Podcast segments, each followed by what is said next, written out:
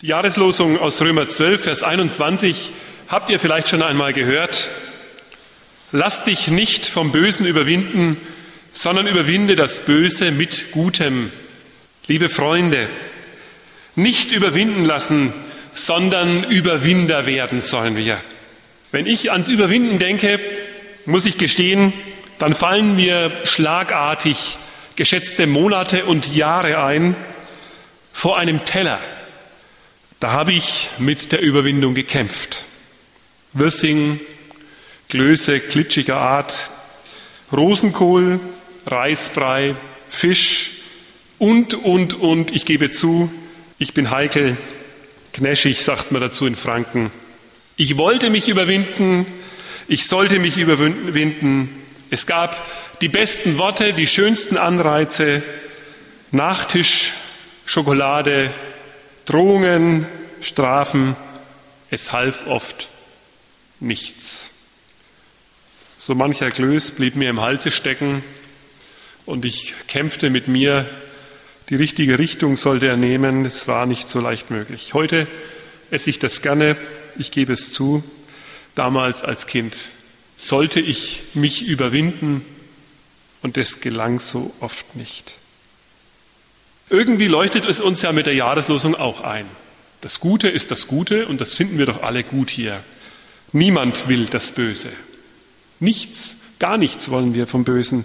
Nein, es ist klar und richtig, das Gute soll gelingen, es soll geschehen, es soll sein. Dafür ist jeder ausnahmslos. Wie kann das geschehen? Dass wir Überwinder werden, dass das Gute gelingt. Was müssen wir machen? Was können wir machen? Was sollen wir tun? Was ist der Anreiz dafür? Was sind die Drohungen, die Strafen? Was hält uns in der Bahn? Was, um nochmal zurück in mein altes Bild zu kommen, müssen wir schlucken? Vielleicht hat mancher und manche von euch so Einblicke in den Glauben gewonnen durch gute Begegnungen, durch gute Freundschaften. Und ihr habt es eingesehen, und seht es so klar vor Augen, Christ zu sein, das ist etwas Schönes, das ist etwas Gutes, etwas Richtiges. Aber was muss ich da machen? Wie geht das? Wie kann ich als Christ ein Überwinder des Bösen werden? Kann ich das schaffen? Ist das möglich? Wie sehr muss ich mich da anstrengen und reinhängen? Wie lang würge ich da vielleicht an so manchem Kloß, der mir im Halse stecken bleibt? Es liegt ja nahe, dass wir das so lösen, wie wir das oft sonst auch tun. Ich beobachte die anderen und dann tue ich einfach das, was die auch machen. Und wenn ich das nachmache, dann bin ich vielleicht schon auch das, was die anderen sind. Ich ahme nach, was ich dort sehe. Aber ihr merkt es.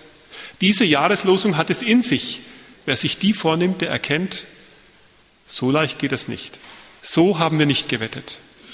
Wirklich das Böse überwinden, sich nicht überwinden lassen, sondern es mit Gutem überwinden. Denn das wissen wir alle, wenn einen das Böse aus dem Abgrund einmal angeschaut hat, dann schaut es oft genug aus uns selbst auch heraus. Also, liebe Freunde, tut es nicht. Tut nicht so, wie Christen tun. Spätestens beim Überwinden ist es ohnehin aus. Das schafft man nicht. Das kann man nicht schlucken.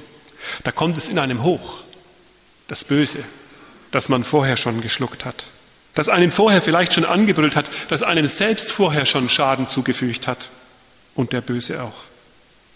Wir dürfen nicht Christliches nachahmen, sondern Christ werden, Christus annehmen. Dann wird etwas anders. Dann wird sich etwas verändern. Nicht sein wie ein Christ, sondern Christ sein. Zurzeit bewegt mich sehr die Geschichte der Hugenotten und wer mit mir sich unterhält, der wird es immer wieder auch hören, dass ich davon erzähle, weil ich das gerade so in den Urlaubstagen gelesen habe. Und mir ist eingefallen, dass ich da schon ein altes Gedicht kenne. Das habe ich schon als Jugendlicher mal gefunden. Vielleicht kennt ihr es auch. Es ist von Konrad Ferdinand Meyer, trägt die Überschrift Die Füße im Feuer und es beschreibt genau die Situation aus einer solchen Verfolgung der Hugenotten, das waren Christen in Frankreich, die um ihres Glaubens willen verfolgt worden sind. Dieses Gedicht, diese Ballade erzählt. Sie erzählt von einem Kurier des Königs. Im Unwetter sucht er Schutz in einer Burg. Der Edelmann macht auf. Und als dieser Kurier dann in die Halle geführt wird, dort ans wärmende Feuer, da mit einem Mal kommt die Erinnerung in ihm wieder. Die Erinnerung, was er hier getan hat. Es war schrecklich. Dieser Kurier, er hat die Frau des Hauses, eine Hugenottin, gefoltert. Dort, an diesem Feuer. Ihre Füße hat er hineingehalten. Er wollte aus ihr herauspressen, wo der Mann sich versteckt hat. Und der Sohn. Und deshalb hat er der Frau Gewalt angetan. Aber sie hat nichts verraten. Das hat sie nicht überlebt. Und jetzt ist er in dieser Burg. Davon erzählt die Ballade. Und das Schrecken packt ihn. Nach dem Abendessen flieht er geradezu auf sein Zimmer und verbarrikadiert sich dort. Unruhig ist die Nacht. Er wälzt sich auf seinem Lager, immer in Angst. Schließlich in den Morgenstunden überkommt ihn der Schlaf. Jäh wird er wach, als neben ihm einer steht, um ihn zu wecken. Er hatte übersehen, es gab eine Tapetentür in diesem Zimmer. Man konnte ganz leicht hineinkommen, auch wenn er die Tür verbarrikadiert hatte und die Waffe neben sich liegen hatte. Da stand nun einer und sagt, komm, es ist Zeit zum Frühstück. Als er dann geht, schließt die Ballade so. Der Reiter lauert aus den Augenwinkeln. Herr, sagt er zu ihm, ihr seid ein kluger Mann und voll Besonnenheit und wisst, dass ich dem größten König eigen bin. Lebt wohl auf Nimmerwiedersehen. Und der Edelmann, er antwortet und spricht, du sagst es, dem größten König eigen. Heute war sein Dienst mir schwer. Gemordet hast du teuflisch mir, mein Weib, und lebst. Mein ist die Rache, spricht Gott. So spricht dieser Edelmann. So endet diese Ballade. Ein, eine Ballade, die mich schon immer bewegt hat. Vielleicht, weil ich als Jugendlicher da so die ersten Anwandlungen von Romantik in mir gespürt habe. Vom Einsatz von einem fürs andere. Aber ist das nicht zu hoch? Das, das Böse mit Gutem zu überwinden? Nachtlager zu gewähren? Dem Bösen? Dem Bösen selbst? Ihr merkt, worauf es hinausläuft. Und ich bin fasziniert, dass das in diesem Gedicht, in dieser Ballade steckt. Da hat einer etwas erkannt. Ihr könnt nicht Christen sein, wenn ihr aus euch selber Christen sein wollt. Nur wenn ihr dem größten König euch und euer Leben zu eigen gebt, dann kann das gelingen. Nur aus ihm ist die Quelle des Lebens, von der wir gesungen haben, und kein Tümpel, kein fades Gewässer. Von ihm kommt die Kraft. Überwinder werden heißt, das eigene Leben, die eigene Gerechtigkeit, den eigenen Zorn, die eigenen Hoffnungen in seine Hände legen. In die Hände dessen legen, der alles überwunden hat, dem größten König, auch den Tod, Jesus Christus. Gott, der Vater, den Jesus uns gezeigt hat, er herrscht mit diesem Jesus. Wer Überwinder werden will, der legt sein Leben in Gottes Hand. Noch so eine Geschichte möchte ich euch mitgeben. Ich finde das bewegend und wichtig. Denn in dieser alten Geschichte, diesem alten Gedicht, da steht am Ende doch der Wunsch nach Rache von Gott. Noch eine Geschichte, so ähnlich wie die andere. Da steht einer um seines Glaubens willen im Konzentrationslager. 45 Kilogramm wiegt er gerade noch. Sein ganzer Körper ist mit Wunden übersät der rechte Arm gebrochen.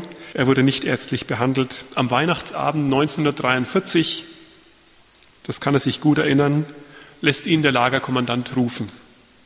Dieser Kommandant, er sitzt an einer reich gedeckten, festlichen Tafel. Der Gefangene steht mit bloßem Oberkörper und barfuß vor ihm. Und er muss zusehen, wie sich der Kommandant die Leckerbissen schmecken lässt. Der Häftling schreibt später, da wurde ich vom Bösen versucht, Glaubst du immer noch an den 23. Psalm? Also das hat der Kommandant zu ihm gesagt. Glaubst du immer noch daran? Du bereitest vor mir einen Tisch im Angesicht meiner Feinde, du salbest mein Haupt mit Öl und schenkst mir voll ein. Gutes und Barmherzigkeit werden mir folgen mein Leben lang. Glaubst du noch dran? Im Stillen, sagt der Häftling, betete ich zu Gott. Und dann konnte ich antworten, ja, ich glaube daran. Da wird Kaffee gebracht und Kekse, aber nicht für ihn, sondern nur für den Kommandanten und der isst sie mit Genuss. Und dann sagt er zu ihm, zum Häftling, Ihre Frau ist eine ganz hervorragende Köchin. Ich verstand nicht, was er meinte. Er erklärt mir, seit Jahren schickt ihre Frau Pakete mit kleinen Kuchen. Die habe ich immer mit großem Genuss und Behagen gegessen. Wieder kämpfte ich gegen die Versuchung an, schreibt der Häftling.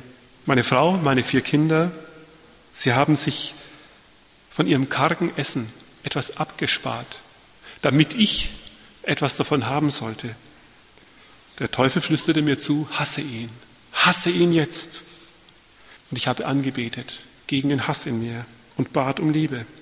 Ich bat den Kommandanten, wenigstens an den Kuchen riechen zu dürfen, aber er hat es mir nicht erlaubt. Als der Krieg vorüber ist, sucht der Häftling den Kommandanten. Der ist entkommen, untergetaucht, verschwunden. Zehn Jahre dauert es. Da findet er ihn. Gemeinsam mit dem Pfarrer besucht er ihn. Als er die Tür öffnet, schaut er ihn an, erkennt ihn nicht, den Häftling. Der Häftling sagt, ich bin die Nummer 17531. Erinnern Sie sich an Weihnachten 1943? Da bekommt er Angst. Sie sind gekommen, um sich zu rächen, sagt er. Ja, sage ich und öffne ein Paket. Es kommt ein Kuchen heraus. Und dann sage ich, bitten Sie doch Ihre Frau, uns einen Kaffee zu kochen. Dann aßen wir schweigend den Kuchen und tranken Kaffee. Der Kommandant begann zu weinen. Er bat mich um Verzeihung. Und ich sagte ihm, dass ich ihm vergeben hätte, um Christi willen. Wisst ihr, es hört sich gut an, wenn wir das sagen. Wir sind gute Menschen. Wir werden das Böse mit dem Guten überwinden. Glaubt ihr daran jetzt noch, dass die Kraft in mir steckt, das zu tun? Ich glaube nicht mehr daran. Die Kraft muss woanders herkommen. Die muss mir einer schenken. In mir ist da zu viel Schwäche. Der Kloß ist mir zu glitschig, den kann ich nicht schlucken. Da muss mir ein anderer etwas geben. Wie das ist, das hat Jesus uns vorgemacht. Schon in der Taufe hat er es uns vorgemacht. Könnt ihr euch erinnern, da kommt einer zu ihm und sagt zu ihm, guter Meister. Und Jesus wehrt ihn ab und sagt, nein, niemand ist gut außer Gott. Das verwundert uns. Jesus ist doch Gott, sagen wir. In ihm ist doch Gott sichtbar, zu uns gekommen, Mensch geworden. Er ist uns in ihm nahe. Und Jesus legt uns aber das vor, was uns in der ganzen Schrift gesagt wird. Alles Gute kommt von Gott. Wenn wir also das Böse mit Gutem überwinden wollen, dann geben wir nicht, was wir in uns haben, sondern das, was wir von Gott bekommen. Gebt das, was Gott euch gibt. Öffnet ihm euch ganz und gebt es weiter. Es ist das Beste, was es gibt. Das Beste, was die Menschen bekommen können. Alles Gute kommt von Gott. Manchmal erschrecken wir, was aus uns herauskommt und aus anderen auch, was uns überwinden will. Und manchmal meinen wir müssen uns selbst helfen, weil uns ja sonst keiner hilft. Nach der ersten großen Predigt damals in Jerusalem kamen Tausende von Menschen und sagten zu Petrus, sag uns, was sollen wir jetzt tun? Und Petrus sagt, lasst euch taufen. Glaubt an die gute Botschaft von Jesus. Und das heißt nichts anderes als dieses. Gebt euer Leben ganz in Gottes Hand. Lasst seine Güte in eurem Leben Gestalt gewinnen. Amen.